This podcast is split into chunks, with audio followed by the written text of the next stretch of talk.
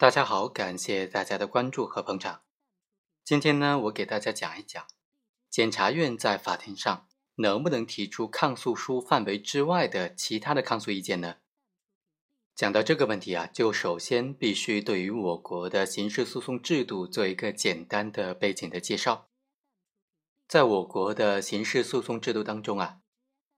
对于一审没有生效的案件，它的抗诉实际上是由两级人民检察院共同完成的，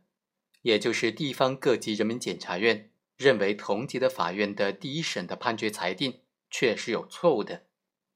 就应当提出抗诉，并且出具抗诉书。但是却由上一级的人民检察院进行审查。并且派员出席二审的法庭支持抗诉，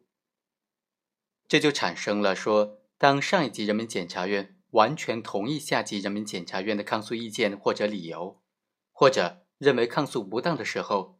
上一级人民检察院就可以依法派员出庭支持抗诉，或者向人民法院撤回抗诉。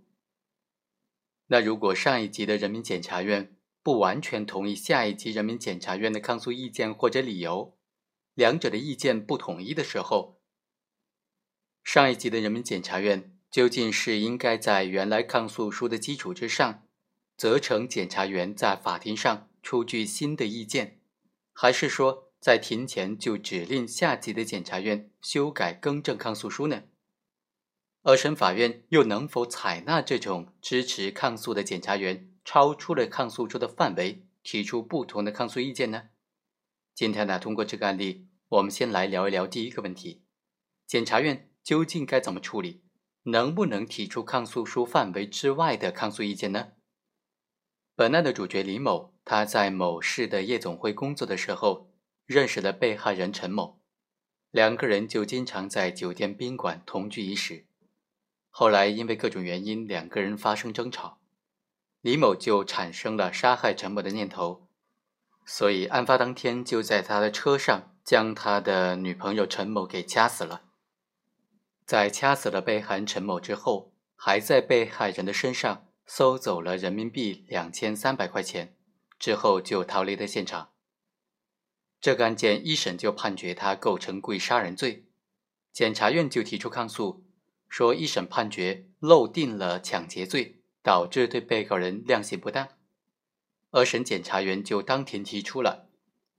被告人林某犯故意杀人罪，不具备法定和酌定的从轻情节，应当判处死刑。林某杀人之后又取财的这种行为，又构成盗窃罪。辩护人就认为啊，检察院出庭支持抗诉的人员，在二审开庭的时候提出了新的抗诉意见，超出了市人民检察院抗诉的范围。这就不当的限制了李某行使辩护权，可能会影响案件的公正审判，所以请求法院驳回这个新的抗诉意见。那我们来评判一下，检察院他究竟能不能提出这样的超出抗诉书范围的抗诉意见呢？其实，检察机关他的出庭的检察员呢，是应当依照抗诉书发表抗诉意见的。这从理论上来讲呢，我国刑事诉讼当中。公诉案件的控诉的机关就是由检察机关代表国家来行使的，而不是某个个人。那么，起诉、抗诉也就都必须以检察机关的名义，以这个单位的名义来进行了。虽然检察人员代表了检察机关出庭，但是检察人员必须反映检察机关的意见。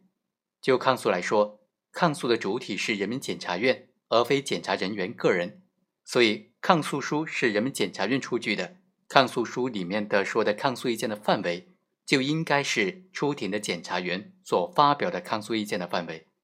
出庭检察员不能够擅自的超越检察院的这个抗诉意见，发表他个人的超出了抗诉书范围的抗诉意见。人民检察院的抗诉书，它是人民检察院表达抗诉意见、阐明抗诉的理由的一种法律文书。在司法实践当中，检察机关的抗诉决定、抗诉的内容和理由，通常都是由检委会出具，并且明确的记载在抗诉书当中的。所以啊，抗诉书作为检察委员会集体意志的产物，这就应当成为出庭支持抗诉的检察人员发表抗诉意见的依据，检察人员就应当严格的依照抗诉书来阐述他的抗诉意见和理由，不能够擅自的改变或者超越抗诉书的范围。在这种情况之下，上级检察院就应当及时的和下级检察院交换意见，并且统一意见，立即对原来抗诉书进行修改或者补充，将自己的意见体现在抗诉书当中，并且在二审开庭之前。将修改或者补充的抗诉书及时的提交到人民法院，再由法院送交被告人，而不能够令出庭的检察员在法庭上超越抗诉书的范围，当庭发表和有效抗诉书不同的抗诉意见。那么，另外一个问题又有了：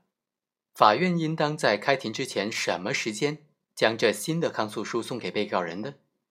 当然，刑事诉讼法以及相关的司法解释都没有做出明确的规定。但是我们认为，从保护辩护人辩护权的这种权能来看呢，应当比照一审程序当中，将人民检察院的起诉书副本至迟在开庭十日以前送达当事人。所以啊，在二审开庭十日之前，将这种修改之后的抗诉书送给当事人。好，以上就是本期的全部内容，我们下期再会。